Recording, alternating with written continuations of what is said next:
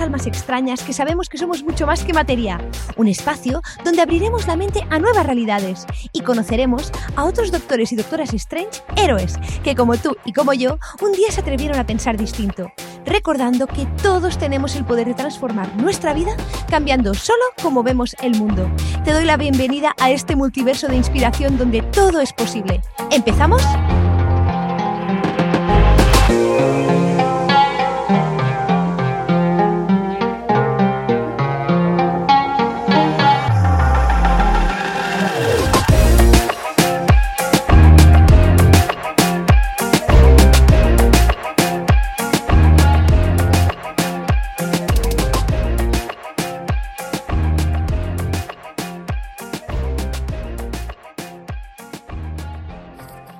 Buenos días, muy buenos mediodías, muy buenas tardes, muy buenas noches, depende de desde donde nos estéis escuchando en este nuevo episodio de la Doctora Strange con el que casi casi estrenamos este nuevo año 2023 y estoy encantadísima de hacerlo en compañía de Marta Puig, fundadora, directora de Mundo Pránico, una persona muy querida y muy cercana a mi corazón. Hola Marta, feliz año nuevo. ¡Feliz año nuevo, Vero! Sí, feliz de estar aquí a celebrar esta, este nuevo año en Doctora Strange, que ya la extrañaba. Hombre, vamos, y yo ya te extrañaba a ti, que yo parece que hace años que nos conocemos y parece que yo cada vez que te veo como si te volviera a conocer cada día, mm, vamos, de nuevo. Miles de gracias por estar aquí y más para hablar de un tema que, bueno, Marta ya nos lo ha ido dejando en algunos episodios de La Doctora Strange ha ido dejando así algunos tips, pero es que, claro, después de dejar tantos, hemos creído que sería buena idea hacer un, un programa solo de esto. Y se trata de las mentiras del New Age, porque Marta eh, ha ido comentando algunos temas, pues, sobre lo que se entiende en la conciencia de la energía sutil, lo que se cree y lo que mm, se cree y no, o sea, lo que se cree y, digamos es más verdadero y lo que no y que hemos malentendido. Entonces, hoy es un buen día para resolver dudas. Pero bueno, Marta, antes de nada, ¿cómo has empezado el año tú? Buenos días. El año, el año, el año ha empezado frío, pero bien. Gracias a Dios ya llegó el frío, pero, pero bien, la verdad que feliz. Y con una sensación muy especial. Para mí este nuevo año 2023 es un año en el que debemos expandir nuestro amor, abrazar al prójimo, amarnos, y apoyarnos porque van a venir grandes cambios en nuestra, en nuestra humanidad y en la comprensión de, de esta nuestra sociedad. Entonces, siento que es un año, un año a su vez tierno y cálido, pero retador. Va a poner orden a muchas cosas. Entonces, por eso siento que es un año en el que debemos amar, amar y no juzgar. Para mí es un claim, amar y no juzgar que así sea, así sea. Ahora lo tenemos en grabado y los escucha todo el mundo, como si no nos escuchara nadie. Así que ahora, ahora en 2024, con el siguiente episodio diremos, a ver qué pasó en 2023. Bueno, pues diremos, a ver, pues sí, venga. Ojalá así sea, desde luego que lo deseo y, y después de todos los años que hemos vivido, que por fin vayamos aposentando y vayamos yendo hacia donde tenemos que ir. Pero para ir hacia donde tenemos que ir, tenemos que comprender dónde estamos. Y aquí viene todo el tema del New Age. Mucho se habla del New Age, la nueva era, y quería hablar contigo qué es lo que se entiende por nueva era para las personas que nos estén escuchando. Claro, es, hay que entender que New Age es un término que trae ya más de 10 años en uso. Que es un término que yo entiendo que, o desde mi punto de vista, el New Age se refiere a esta nueva ola de espiritualidad que se, que se despertó, pues esto, a inicios de los 2000 más o menos, incluso más de 10 años, y que fue toda esta ola en la que de pronto parece que se abrió la era de Acuario y que todo el mundo pues tenía que ser espiritual y que ser espiritual tenía unas normas adyacentes, adquiridas, como aquel que va en la playa y no toca lo de al lado porque en la playa no se toca. Sí, si te encuentras una mochila en la playa, no la tocas porque sabes que alguien igual está en la... sí, esas normas adquiridas, adyacentes al entorno, pues parece que la espiritualidad tenga unas normas adyacentes y todas estas normas adyacentes que se les ha tildado en las últimas décadas a la espiritualidad es lo que para mí llaman el New Age. ¿Sí? Em, hay que entender que la tendencia del New Age fue romper y salir de las religiones dogmáticas y buscar una nueva espiritualidad, una, nueva era espiritual.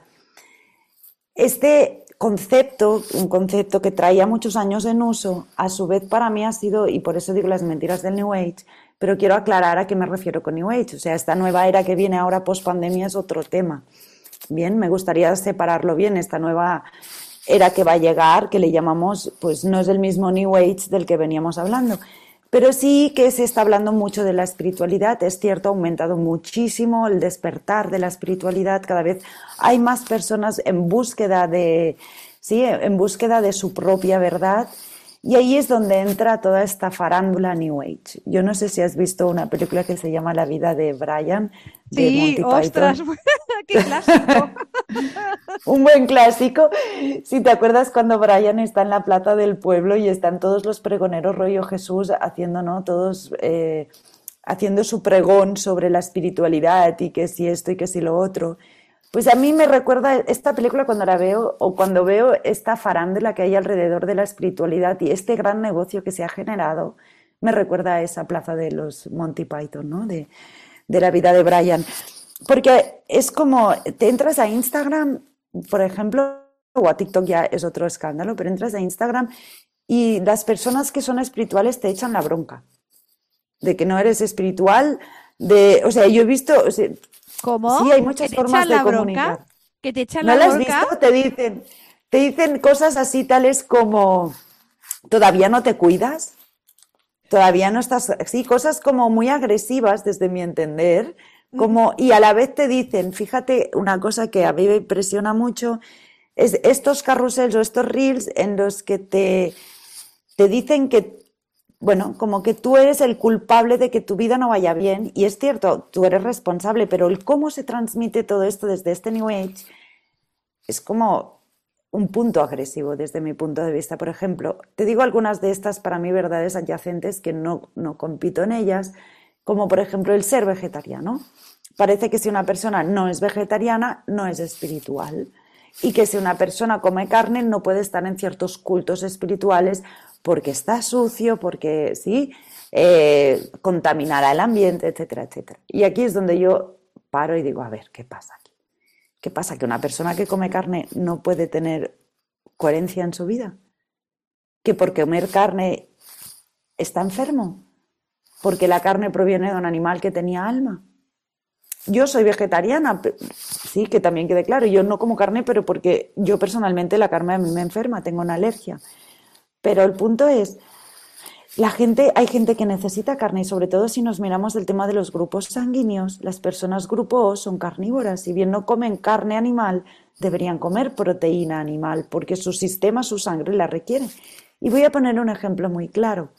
Dalai Lama, Dalai Lama hace unos años se estaba muriendo y fue una gran revolución a nivel internacional, sobre todo en el colectivo budista, ¿Qué pasará si Dalai Lama muere? ¿Cómo vamos a nombrar el nuevo Dalai Lama estando el Tíbet, sí, invadido por los chinos, etcétera, etcétera? Entonces hubo una gran revuelta. ¿Qué pasó? ¿Por qué Dalai Lama sigue vivo? Si aparentemente estaba a punto de morir. Y el tema fue que Dalai Lama enfermó cuando decidió hacerse vegetariano. Sí, hablando con un rishi en la India, este rishi le convenció de que los animales no hay que comerlos por su alma. Dalai Lama entendió el concepto espiritual detrás de esa conversación y decidió dejar los animales. Pocos meses después empezó a enfermar grave, sus riñones dejaron de funcionar, tuvo varias problemáticas. Sus médicos le dijeron que ya basta, que la forma de curarle era con carne de yak, que era la carne con la que él había sido criado. Y así fue. Dalai Lama recuperó y día Dalai Lama sigue una dieta carnívora porque su cuerpo requiere de ese alimento.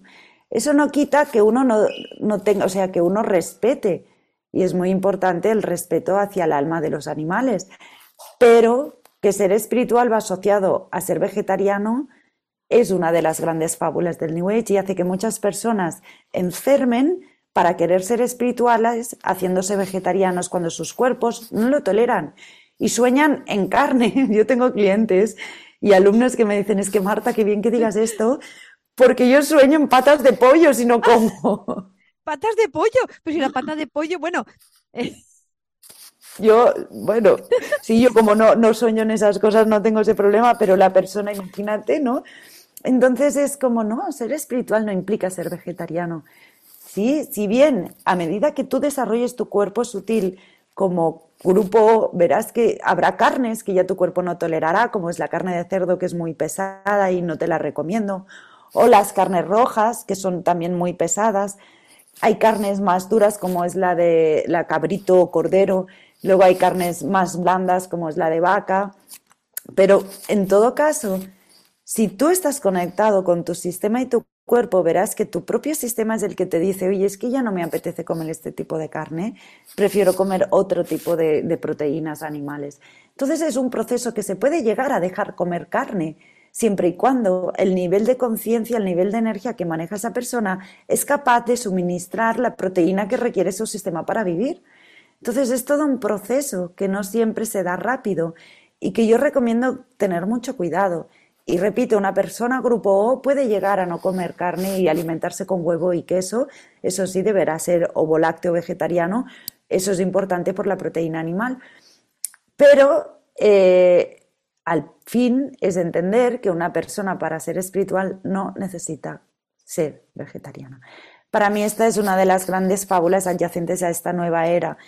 En la misma línea de esta gran espiritualidad parece que si no hagas yoga, tampoco si yoga, chikuno, alguna arte suave, tampoco seas espiritual. Y es, a ver, paremos. Porque a mí si alguien me parece espiritual, es Rafael Nadal, el tenista. Porque el tipo se concentra y es capaz de gestionarse, ¿sí o no? Ostras, es verdad, es verdad, es, es, increíble. Es una potencia espiritual ese hombre, una concentración, una, una coherencia entre lo que siente, entre lo que piensa y cómo actúa que muchas personas espirituales desearían tener ese nivel de conciencia. Bueno, Eli y todos los deportistas y los y las deportistas de alto rendimiento es, es realmente una habilidad brutal, eh, épica que ellos tienen. Si no, no llegarían seguramente a los. Y es una conexión. Tú les preguntas, sí, a las personas que corren, que andan en bici, es, entran en un estado que es meditativo puro. hablamos de deportistas de élite, pero ¿qué tal los cantantes famosos? La tensión que tienen que gestionar y lo que tienen que sostener.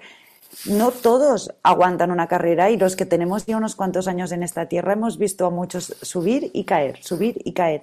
Y otros sí que se han sostenido. ¿Y quiénes han sido los que han llevado su vida hacia una conciencia espiritual? Madonna, por ejemplo, es un ejemplo de...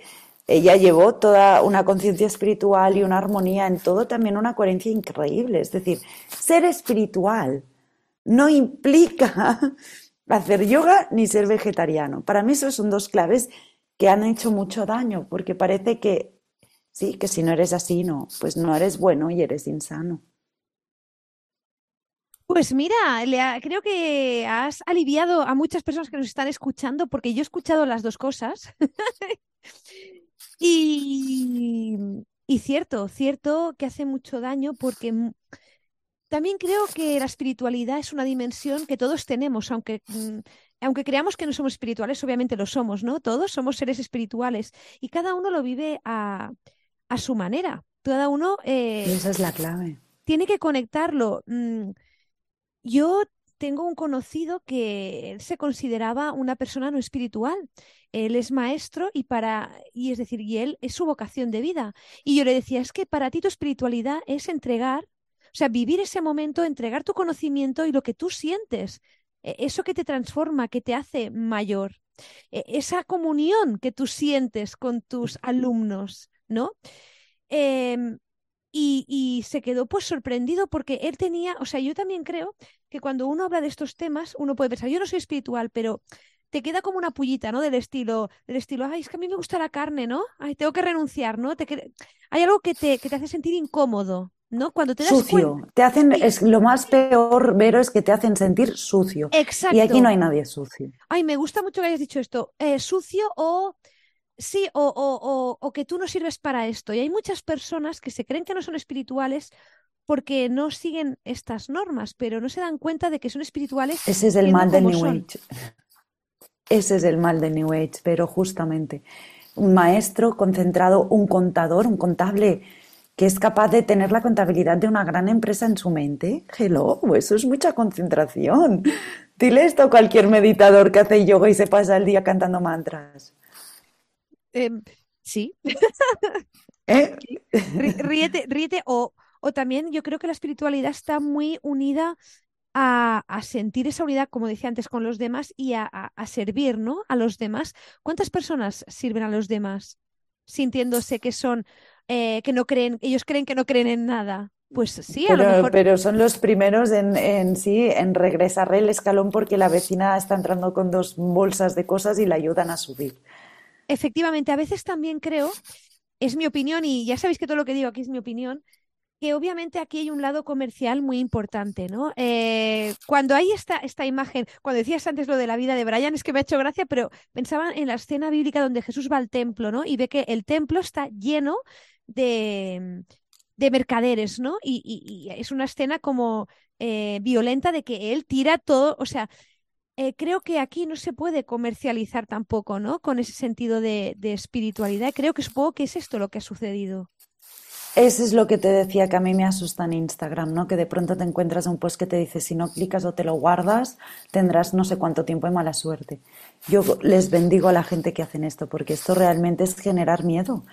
Y después cosas tales como que si el gato negro trae mala suerte, que si el espejo cuando se rompe siete años de mala suerte, que si la escalera mala suerte, dices, carajo, ¿hay algo que me traiga buena suerte? Pues sí, un trébol de cuatro hojas que no se encuentra en ningún lado carajo. No, ahora está de moda la angeología y entonces ahora encontrarte una pluma te trae buena suerte. Queremos aterrizar, queremos ser realmente espirituales, hay que entender la dimensión mental. Las, sí, todo es cuestión de formas, pensamientos. Si yo le doy fuerza a pensar que un gato negro me traerá mala suerte, lo hará porque mi pensamiento tiene esa estructura. Pero cuando yo, por ejemplo, para mí un gato negro no trae mala suerte, para mí un gato negro me trae una buena noticia. Sí, entonces cuando veo un gato negro yo me alegro, mi sistema se alegra por lo que atraigo la buena noticia. Pero si yo me codifico con lo que me han enseñado históricamente, y es que un gato negro trae mala suerte, cuando veo un gato negro ya espero algo que me traiga mala suerte. Ya busco y provoco que eso pase. Entonces, queremos ser espirituales, conozcámonos, pero no le demos el poder a estas frases absurdas que aparecen en, Instagram, en TikTok o en cualquier red social, a estos llamados a veces de, de miedo o que nos generan, sí, en vez de motivarnos a ser mejores, lo que hacen es generarnos sentimiento de que no somos suficientes o no sabemos lo que necesitamos para ser felices, ¿no? Entonces, esto para mí ha hecho mucho daño. La espiritualidad no puede venderse a través de un post que te diga si no clicas aquí tendrás mala suerte. O sea, me parece absurdo. Bueno, es que también, pero mm, yo creo que volvemos a lo mismo. O sea, a veces buscamos eh, soluciones rápidas, buscamos la tirita en lugar de sanar eh, lo que tengan. Quiero decir, autoconocerse es un proceso. Y es de valientes, Marta, lo siento, es de valientes. No, pero eso es la espiritualidad de verdad, el autoconocimiento. Y esto es lo que ha hecho Rafael Nadal, Madonna y todas las personas que han podido sostener grandes cargos en la vida. Pero si no nos queremos conocer, entonces no te llames de espiritual por cantar el OM, por cocinarte quinoa y hacer ser vegetariano o por ir al centro de yoga, el estudio de yoga aquí al lado. No, no se trata de eso. Se trata de vivir la vida con coherencia, pero sobre todo la espiritualidad nos lleva a un autoconocimiento que solo uno puede transitar, que no nos lo pueden contar. De, aquí el diario es útil, que nos lo contemos nosotros mismos. Tal cual, y que, y que busquemos las respuestas por nosotros mismos. Es decir, también hay un intento ¿no? de desviar esa autoridad que nos corresponde únicamente a cada uno de nosotros, es decir, buscar esa respuesta en otra persona que nos dé la solución. Pero Hay creértelo y creértelo porque es más fácil obedecer la autoridad de una persona que se hace pasar por gurú que pensar yo misma. Ah. Si a mí me dicen reza tres padres nuestros, canta cuatro ohms o hazte un gayatri mantra y me lo creo y lo hago y me purifico con eso, aleluya, salvada la culpa. Pero en realidad no necesitas que nadie te lo diga, tienes que otorgártelo tú mismo. No, no, eh, totalmente de acuerdo y por eso pues eh, hay muchas cosas que hacen daño em, y yo siempre he pensado que hay que, cuestionárselo todo. Es decir, no hay que creerse nada porque sí, tienes que pasarlo por tu tamiz. Puede que para ti una técnica o una disciplina te resuene, otra no, pero de entrada... O incluso dentro de una disciplina, una técnica dentro de esa disciplina te vaya bien y otras no. Entonces es un viaje, pero, pero sí que es cierto que ahí pues tenemos, yo creo que tenemos que asumir que no hay atajos y que tenemos que ir paso a paso en este proceso.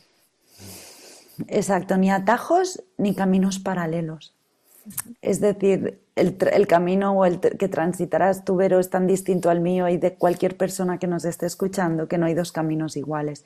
Compararnos, mirar el del otro y juzgar el nuestro es como de las peores cosas que podemos hacer realmente. O sea, cada, cada camino, cada vida es un complejo de decisiones y rutas mentales, emocionales y físico-etéricas que manifiestan esa realidad. Gracias a Dios, porque mm, qué rollo, si todos hiciéramos lo ¿Eh? mismo. ¿Eh? Que eso es lo que quieren con la globalización esta que nos están impugnando de hace tantos años y lo que están consiguiendo. Yo no sé, a mí me da, o sea, el New Age es toda esta era además que parece que un americano, un mexicano, un cubano, un español y un indio somos iguales. ¿Desde cuándo si tenemos folclores, idiomas distintos? ¿O respetamos también esa individualidad para entendernos como unidad? o, al final nos confundimos y es lo que está consiguiendo el New Age, confundir al pueblo, confundir a la gente. Hablan, o sea, cuántos libros me han caído en mis manos sobre chakras, auras, de personas que jamás la han sentido, la han visto saben de qué están hablando, pero han leído 30 libros y les ha parecido simpático ganarse un dinero creando un nuevo libro. Hola, buenos días. Entonces, ahí, mira, en Europa el yoga entró a raíz de, o sea, entró por dos líneas. Entró a mediados del 1800, o sea, sobre el 1830 y pico, 40 y pico, un entrenador de boxeo y de lucha personal entró el yoga para la flexibilidad articular de sus, de sus luchadores y les enseñó ciertas asanas para luchar como guerreros. Y en paralelo, pocos años después, una, lo que es la, asociación de, bueno, era una asociación de mujeres que cuidaban la estética, que fue de las primeras revolucionarias en, el, en Inglaterra sobre el 1840 y algo, introdujo el yoga facial para la estética. Fíjate, por un lado entró el yoga para la estética y por el otro para lo que era el culturismo y de ahí nació el culturismo. Y a partir de aquí, lo primero que nos llega del yoga es una conciencia del yoga limitada a lo bonito y a lo estético. Y esto es una de las cosas que subyace mucho en el New Age, que parece que tengamos que ser todos figurines para hacer yoga. Claro que si tienes un poco de barriguita ya no eres yogi. no, luego me pintan... no, porque la ropa no te queda bien. no. no, no, no podemos ir rollo James Fonda. Pero el, tema es ese, es como, yo hago yoga y no soy una, no tengo un cuerpo super fit, tengo un cuerpo fuerte y flexible, pero soy una mujer con mis curvas y me encanta ser así.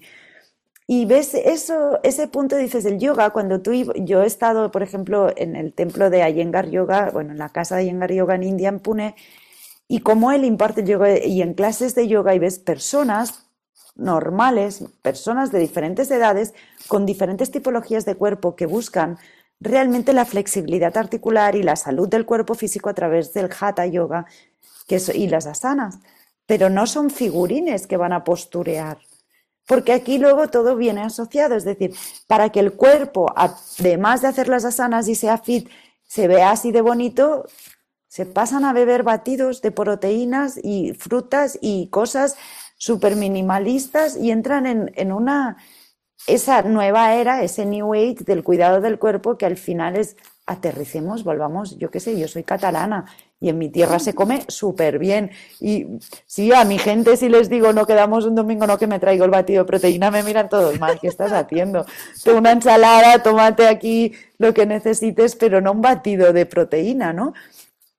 Y eso es, para mí esas son las mentiras del New Age. Ser espiritual no es todo eso. Ser espiritual es conocerte y ese autoconocimiento que decías, que no se hace en dos días, que requiere un tiempo y un proceso.